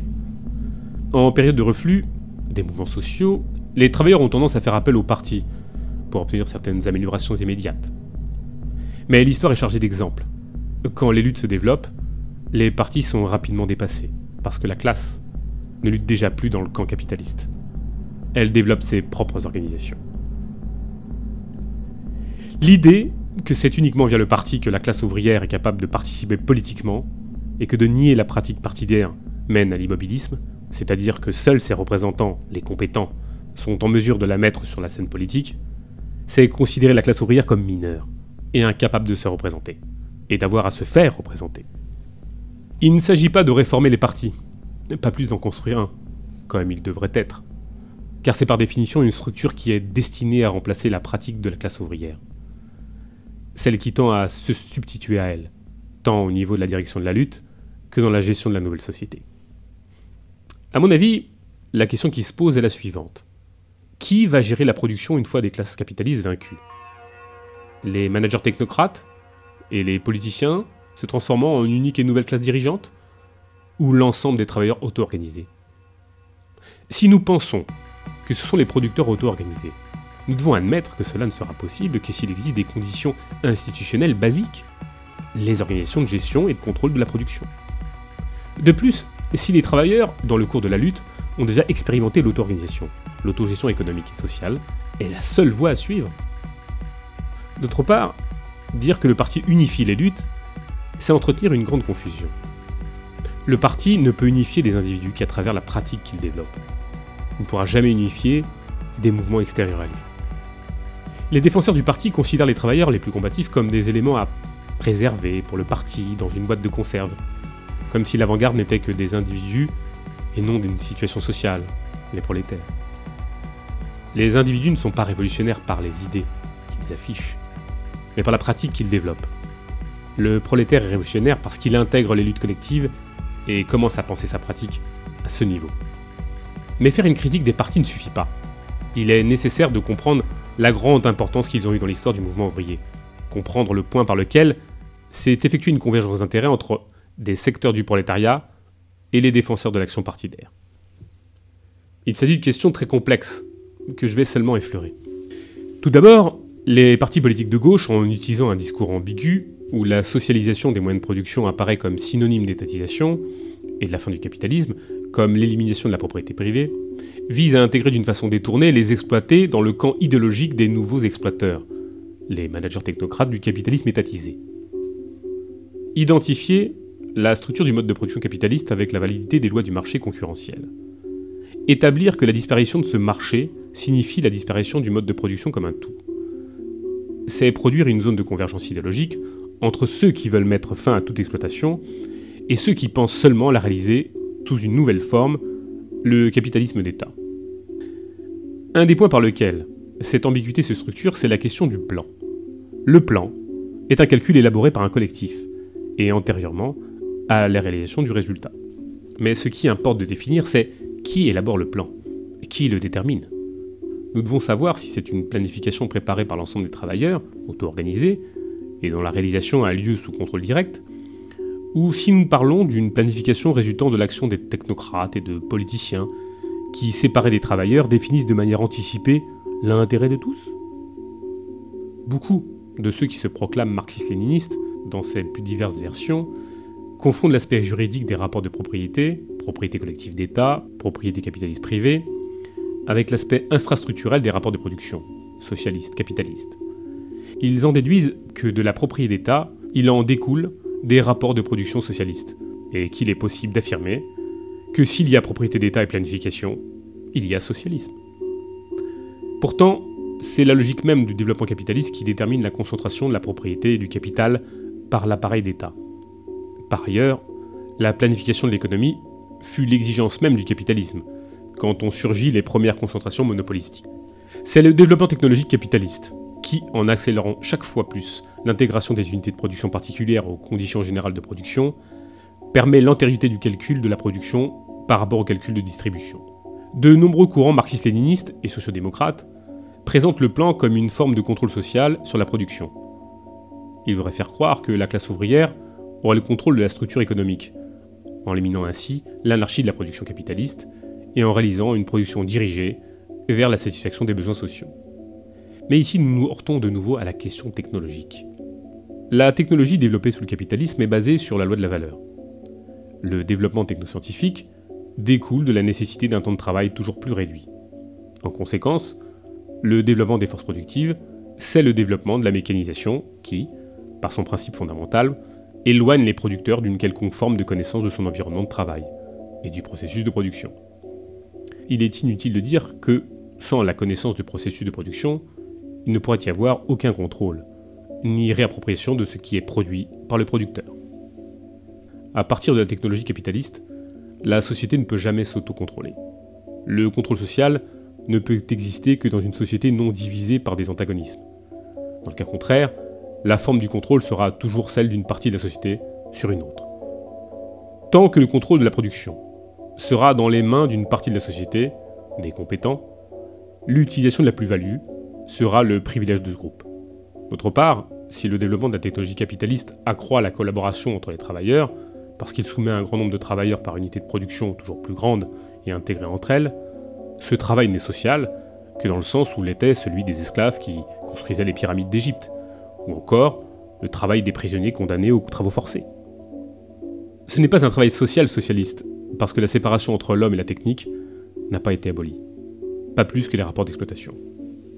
Tant que les fonctions de gestion et d'exécution seront séparées dans des structures distinctes, l'exploitation perdurera. Que le gestionnaire technocrate reçoive une partie de la plus-value, qui lui revient du capitalisme traditionnel, ou qu'il l'obtienne à travers le contrôle de l'appareil d'État propriétaire des moyens de production, cela ne modifie que la forme juridique par laquelle se réalise l'exploitation. Penser le plan, à partir de la technologie capitaliste, et vouloir étendre le contrôle des managers à toute la vie sociale, qui sont le produit du développement accéléré des forces productives, c'est le brillant futur de son existence de classe. Penser la société socialiste comme domination collective des producteurs sur l'économie, c'est penser le plan comme découlant de relations sociales égalitaires qui établissent les travailleurs dans leur pratique de lutte. C'est penser une production déterminée par ces relations et une technologie qui soit l'expression matérielle de la domination du social sur l'économique. On ne pourra parler de domination du social sur la production que lorsque le critère de celle-ci ne sera plus le temps de travail qui cesse alors de fonctionner comme un élément de comptabilité de base. Lorsque la valeur d'usage, ou sa valeur, non pour des individus particuliers, mais son institutionnalisation sociale, sera le critère fondamental et dominant. On ne pourra parler de domination du social sur la production que lorsque le critère de celle-ci ne sera plus le temps de travail qui cesse alors de fonctionner comme un élément de comptabilité de base. Lorsque la valeur d'usage social, ou sa valeur, non pour des individus particuliers, mais son institutionnalisation sociale, sera le critère fondamental et dominant. Nous traitons ici ce qu'un auteur de l'autonomie, João Bernardo, a appelé dans son livre, pour une théorie du mode de production communiste, la loi de l'institutionnel. Ce serait la loi nucléaire du mode de production communiste, autour duquel se développera la nouvelle société. Dans ce texte, j'utilise le mot socialisme et non celui de communisme, en raison de l'association quasi immédiate qui est faite entre ce dernier et le système en cours en Union soviétique. Mais ce qui est important de souligner, c'est que s'il persiste une scission entre les producteurs et les reproducteurs de richesses, d'une part, et ceux qui se l'approprient et décident de son utilisation, l'exploitation est alors évidente. Que cela se fasse d'une façon planifiée ne change rien. Plan est un mot vague qui éclaire peu. Il peut englober sous la même terminologie des intérêts de classe antagonistes et des projets contradictoires de société. Un autre problème, qui est à la source de cette ambiguïté, c'est la question de la propriété sociale. Quelle est la signification de ce social? C'est une chose que d'éliminer l'appropriation des moyens de production par une minorité. Une autre, d'étendre cette appropriation à l'ensemble des producteurs. Si la propriété des moyens de production est étendue à toute la société, c'est la notion même de propriété qui perd son sens. A l'inverse, si l'appropriation des moyens de production reste privée, privée pour une minorité, mais sous une forme collective, l'exploitation perdure. Dans ce cas, il s'agit de l'appropriation de la richesse produite par l'ensemble des managers d'État. Engels, célèbre théoricien du socialisme, disait que la transformation des moyens de production en société par action, ou en propriété d'État, ne leur retire en rien la qualité de capital. L'État est un élément clé de la production du capital, dans la mesure où l'économie se trouvait sous son contrôle. Le capitalisme, au lieu d'être supprimé, est poussé jusqu'à son extrême. Cependant, ils sont nombreux ceux qui croient qu'il est possible de se servir de l'État comme d'un instrument d'émancipation des travailleurs, qui jugent possible une société égalitaire avec des ministres, des politiciens, des techniciens compétents, qui verraient aux intérêts des travailleurs. Mais comment? L'État n'émancipe que les managers technocrates, les bureaucrates, les dirigeants des partis qui n'aspirent qu'à être nos chefs. La propriété étatique des moyens de production confère aux managers ou capitalistes d'État la propriété collective, collective de cette classe, entendons-nous, sans que les mêmes ne soient socialisés avec l'ensemble des travailleurs. Sous cette forme, la fin de la propriété privée bourgeoise n'est pas la fin du capitalisme, mais la réalisation du capitalisme d'État.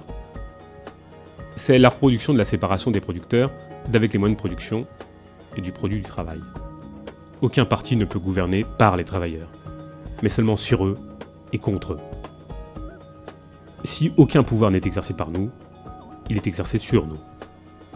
Il ne suffit pas de remplacer les patrons privés par l'État patron. Cette ambiguïté du mouvement ouvrier, qui a permis des points de convergence entre le prolétariat et les défenseurs du capitalisme d'État, n'est pas liée à la naïveté des masses travailleuses. En fait, les mots ne se distinguent pas de ce que la pratique sociale n'a pas réussi à différencier en premier. Par exemple, il a fallu de nombreuses années d'expérience pour que nous puissions comprendre la différence fondamentale entre la socialisation des moyens de production et l'étatisation, entre la propriété sociale et la propriété d'État. L'existence de groupes de résistance et de lutte en Union soviétique, la lutte des travailleurs polonais organisée dans Solidarnosc, a augmenté l'intervention de l'État dans l'économie de ces dix pays. Aujourd'hui, la société socialiste ne peut être pensée que comme extinction de l'État, qui se réalise par la gestion chaque fois plus directe par l'ensemble des producteurs de l'économie et la totalité de la vie sociale. Par l'élimination des intermédiaires au niveau économique, managers, technocrates et les capitalistes privés, et les intermédiaires de la gestion sociale, les politiciens professionnels. La construction du socialisme implique la destruction du parti, parce que cela signifie la fin de la séparation entre le politique l'économique. L'alternative me paraît claire.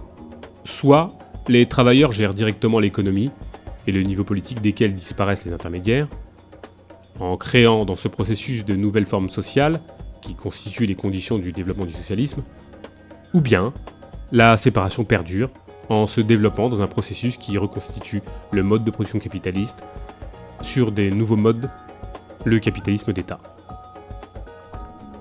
Défendre la théorie de l'avant-garde aujourd'hui, c'est défendre la subordination du mouvement ouvrier au contrôle idéologique et organisationnel de la technocratie et des spécialistes de la politique, aspirant à la nouvelle et unique classe dominante. Lorsque tous les travailleurs d'une entreprise, ou tous les habitants d'un quartier, luttent et décident collectivement de leurs problèmes, ils gardent en main le pouvoir de décision en développant leur cohésion et leur conscience révolutionnaire. Ils développent dans cet acte leur organisation, les commissions autonomes en rotation, avec révocabilité des charges, qui tiennent des assemblées générales avec des axes de décision. Il est nécessaire de préciser que l'assemblée générale n'a de sens que si elle est précédée par de vastes discussions sectorielles, régionales. On ne peut pas décider de quelque chose que l'on ne connaît pas. La circulation de l'information est la garantie de la démocratie ouvrière. Décider, dans une assemblée générale, est bien plus que lever ou baisser le bras c'est prendre des résolutions, définir des lignes d'action, en pleine connaissance des difficultés, des alternatives possibles et des objectifs à atteindre. C'est dans ce processus que le prolétariat, pour l'exploiter de la contradiction sociale, se constitue en sujet de la transformation, en se redéfinant d'exploiter en non exploité. C'est ainsi que l'expression dictature du prolétariat perd tout son sens. Parce que dans le processus de développement de l'autonomie ouvrière, le prolétariat s'élimine en tant que classe. Il élimine le niveau politique, parce qu'il détruit la représentativité et la délégation de pouvoir. La fin de la classe ouvrière n'est pas un objectif à atteindre dans le nouveau mode de production. Au contraire, le processus a lieu dès le début de la lutte. C'est ainsi que la problématique de la transition perd son sens. Conçue comme une sorte de pont qui permettrait le passage vers le communisme, elle a servi à légitimer la reproduction des égalités typiques des sociétés d'exploitation. Les relations socialistes, qui prennent effet immédiatement, sur le terrain qui découle de la résolution de la contradiction capital-travail, la forme de réalisation de ces nouveaux rapports de production, est l'ensemble organisé des comités d'usine, dont la défense ne peut résulter que de l'armement général des travailleurs sur les lieux de travail et d'habitation. C'est seulement dans les mains des intéressés que les armes peuvent défendre la démocratie. La résolution de la contradiction capital-travail signifie la fin de l'appropriation du travail par le capital. Il en résulte l'abolition de la loi de cette appropriation, la loi de la valeur. Autonomie ouvrière et syndicat. Le syndicat, tel que nous le connaissons aujourd'hui, n'est plus l'organisation des travailleurs en lutte contre l'exploitation. Dans le monde contemporain, il est devenu la grande institution de l'encadrement des travailleurs dans la dynamique du capitalisme. Il s'agit d'une fonction structurelle qui ne peut être confondue avec le fait que certaines directions syndicales soient plus ou moins combatives ou plus ou moins pélégas. Quand le capitalisme est entré dans sa phase monopoliste, la planification de l'économie est devenue une exigence pratique. Les capitalistes ont créé leurs organes de planification des aspects de la production et de la circulation des produits. Vint ensuite la nécessité de planifier la répartition de la main-d'œuvre et son niveau de salaire. Ces organismes sont les syndicats d'aujourd'hui. Le syndicat est souvent compris comme l'organisation des travailleurs pour la défense de leur salaire. Alors que les classes capitalistes cherchent à augmenter les taux d'exploitation des travailleurs, les syndicats cherchent souvent à le réduire avec des augmentations de salaire. Lorsque cela se produit, nous pouvons dire qu'en termes de plus-value absolue, augmentation des heures de travail, réduction des salaires, le syndicat est en train de défendre les travailleurs. Mais en termes de plus-value relative, modernisation des machines, augmentation de l'intensité du travail, les syndicats finissent toujours par céder aux intérêts du capital. Si la reproduction du capital est basée sur l'augmentation permanente de la productivité, sur le passage constant de la plus-value absolue vers la plus-value relative, nous avons que les buts ultimes des syndicats coïncident avec ceux du capitalisme. La célèbre négociation collective du travail est l'un des aspects les plus importants de l'intégration du syndicat dans le capitalisme.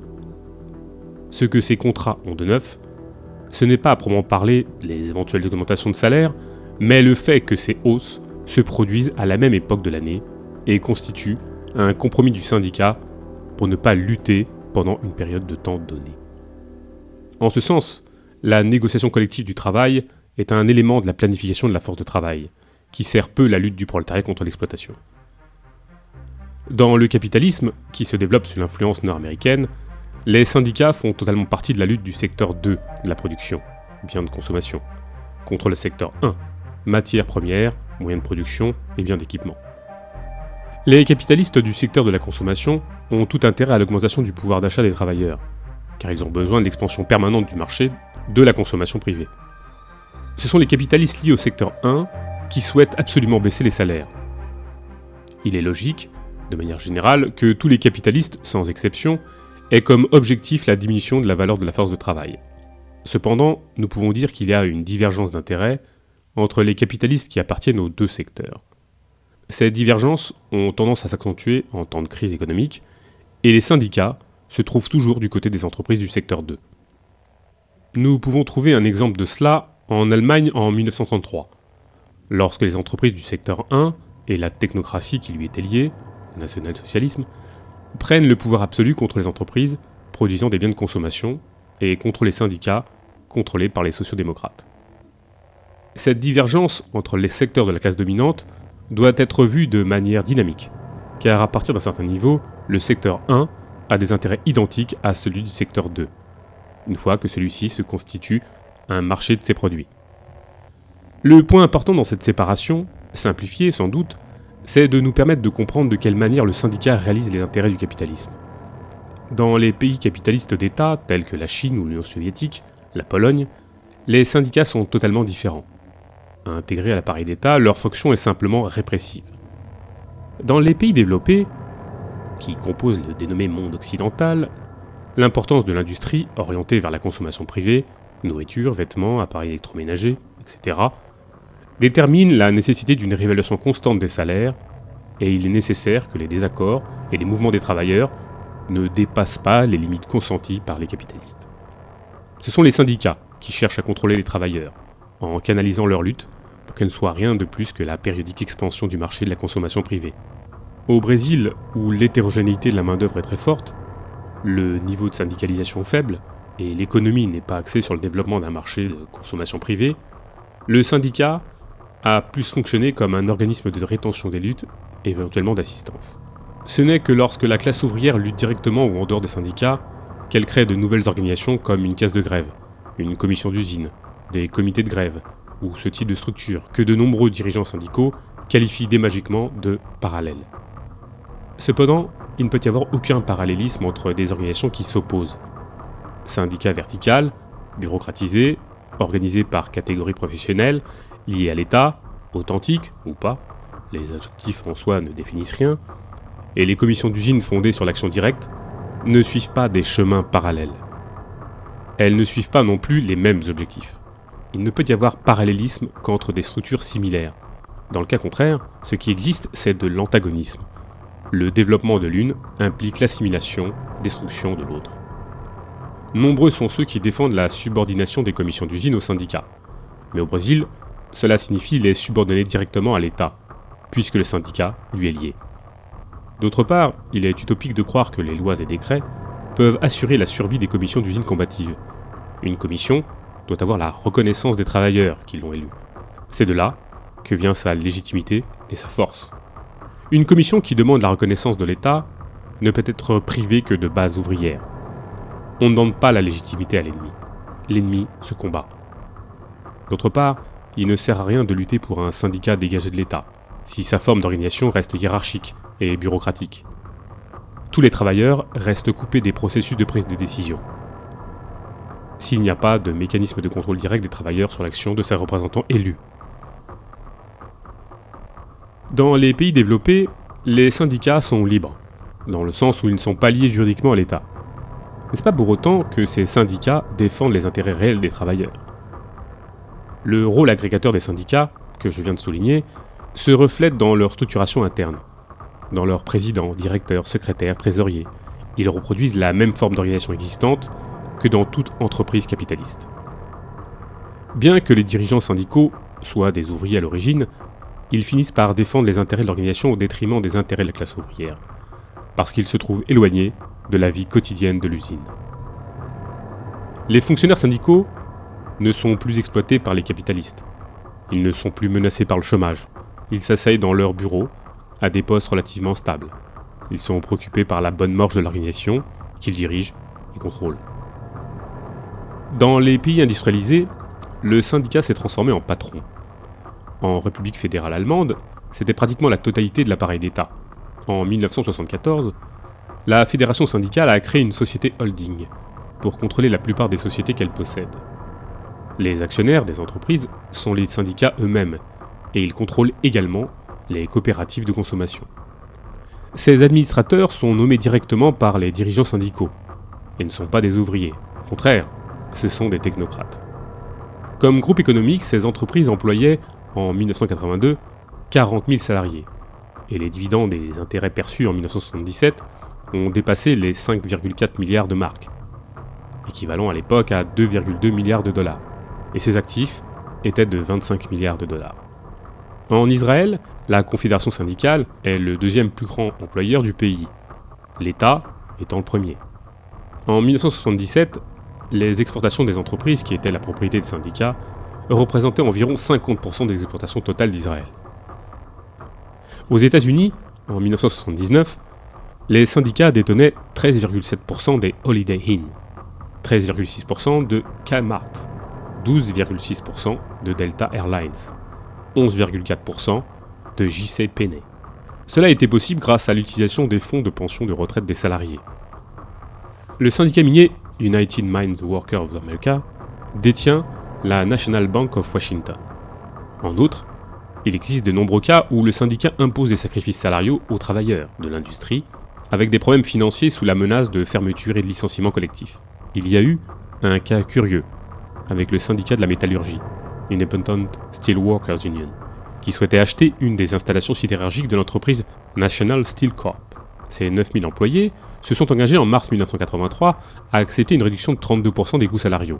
Cela aurait signifié une économie de 120 millions de dollars par année, si la transaction avait été faite.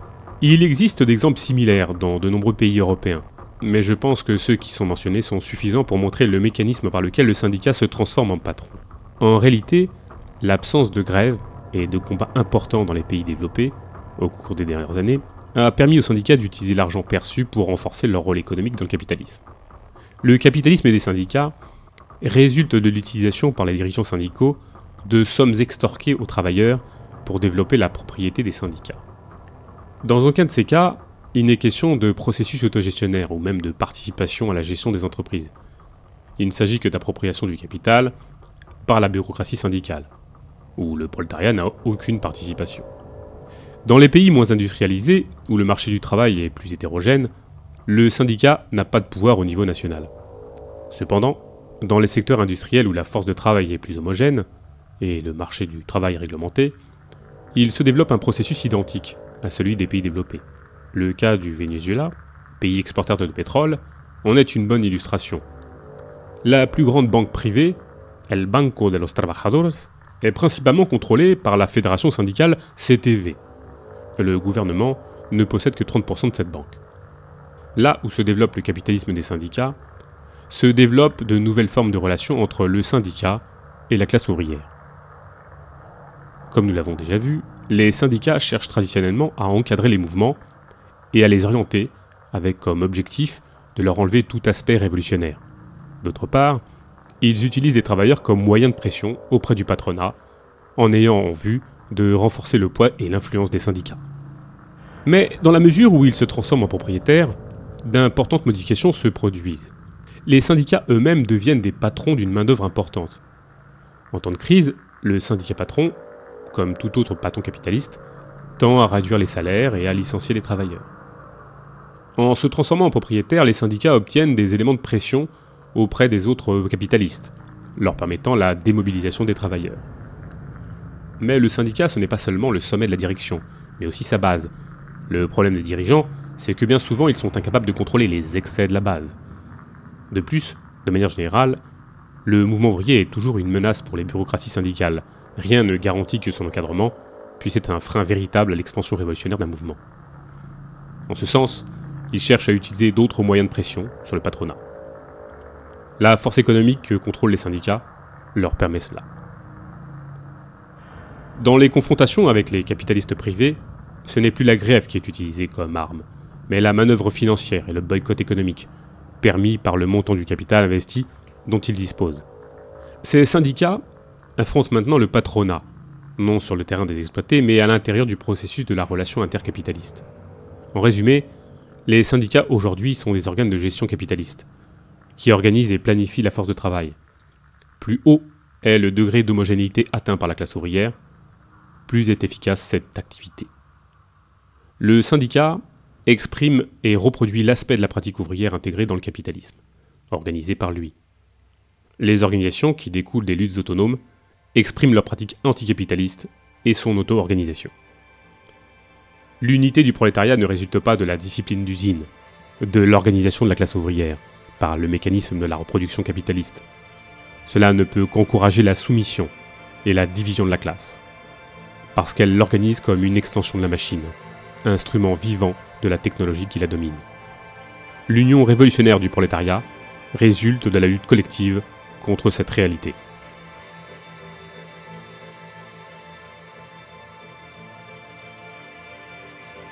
autonomie et socialisme. L'autonomie ouvrière signifie surtout création. Création de nouvelles relations sociales qui permettent l'unité des travailleurs dans la lutte contre le système capitaliste de production et de la vie. Il ne s'agit pas seulement d'une stratégie de simple refus du travail, de l'apologie du loisir. Il s'agit d'instituer des nouvelles formes de travail, de réinventer l'utilisation de l'espace et du temps, de créer une nouvelle technologie qui permet au travail de devenir non une condamnation, mais une source de créativité. La classe ouvrière est le sujet de la transformation sociale, dans la mesure où sa pratique anticapitaliste est créatrice d'institutions qui tentent à se réaliser dans de nouvelles formes économiques. Le socialisme existe comme possibilité et résultat de la contradiction définie par la pratique prolétaire. Il existe concrètement comme embryon chaque fois que les formes indépendantes de lutte se développent et pendant qu'elles se développent. C'est le point à travers lequel s'articulent deux réalités contradictoires dans un perpétuel mouvement, le capitalisme et le socialisme.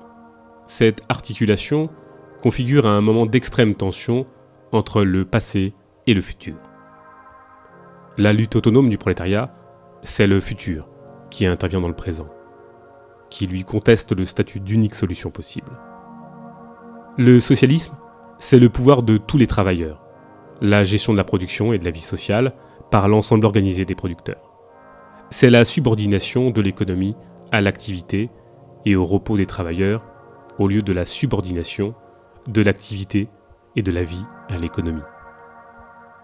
Il ne se développe pas aux grandes dates officielles, mais tous les jours, au fur et à mesure que les travailleurs auto-organisent leur lutte, leur temps libre, leurs activités quotidiennes, à travers la coopération égalitaire. Le socialisme implique l'appropriation des moyens de production et la gestion du processus de travail par les producteurs eux-mêmes.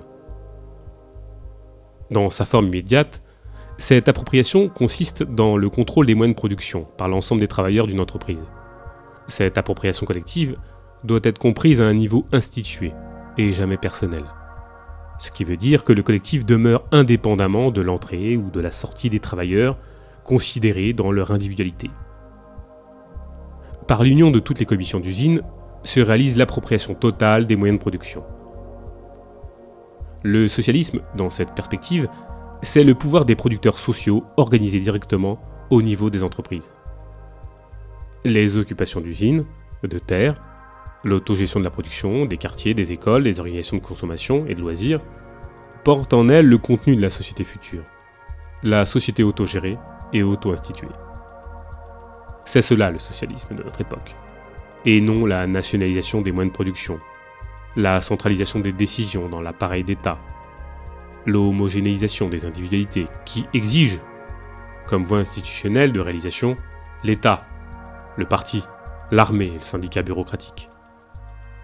Le passage du mode de production capitaliste vers le socialisme passe par la généralisation de ces relations sociales nouvelles et des organisations autonomes qui vont transformer et déstructurer toutes les institutions capitalistes. Il ne s'agit pas de la prise de pouvoir par l'avant-garde organisée, mais de la transformation des relations de lutte dans de nouvelles relations de production. Ce qui veut dire que la classe ouvrière est sa propre avant-garde. Il n'y a que le prolétariat qui peut se dépasser lui-même comme classe. Jusqu'à aujourd'hui, si cette possibilité existait, elle n'a jamais dépassé les premiers stades. N'a pu se développer au maximum que dans des formes embryonnaires de courte durée. La non-unification des luttes et la non-expansion au-delà des frontières nationales, comme l'inertie du système technologique hérité, ont déterminé la soumission de ces expériences à la structure capitaliste, qui les a détruites.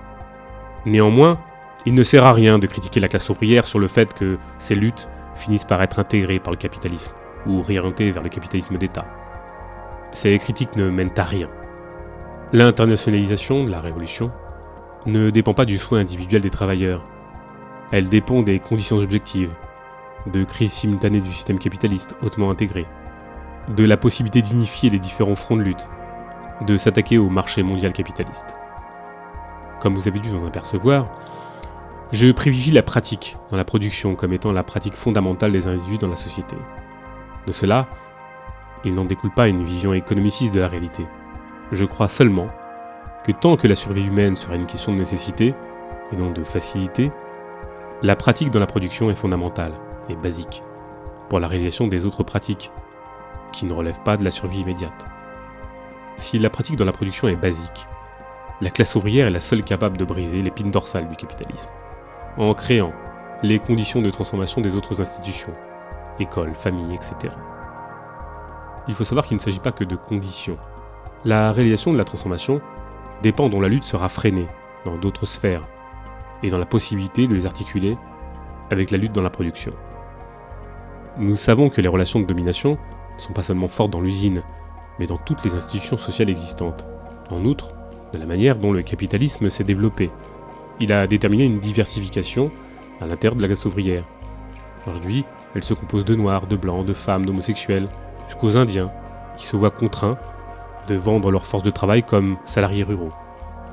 Toutes ces différences ont été utilisées pour la diviser. Néanmoins, toutes les personnes sont différentes. Et la conscience de la différence, c'est l'acceptation de la liberté, ou l'égalité, c'est la liberté d'être différent. Les mouvements sociaux de femmes, d'homosexuels, de noirs, montrent la pluralité des visages de l'opprimé, qui ne se réduit pas à la seule figure de l'ouvrier industriel. Il apparaît donc la nécessité d'articuler les luttes dans la production avec les luttes contre les discriminations ethniques, sexuelles, etc. C'est donc dans ce processus que la classe prolétarienne dépasse ses divisions internes en s'unifiant. S'il est important de combattre l'État et l'exploitation du travail, il est tout aussi indispensable de lutter pour les relations égalitaires et libérées entre les humains, qui préfigurent une société fondée sur la solidarité, tant au niveau de l'action comme au niveau de la sensibilité. Dans le monde actuel, il n'existe plus de place pour ceux qui, dans la solitude de leur cabinet, se proclament l'avant-garde du mouvement ouvrier, ou encore ceux qui se proclament sa fin. Ces derniers sont d'ailleurs de plus en plus en vogue de nos jours. Ce ne sera pas dans les universités ou dans les centres de recherche en sciences sociales que la révolution trouvera son point de départ ou sa négation. C'est dans le mouvement réel, et c'est vers lui que nous devons nous tourner.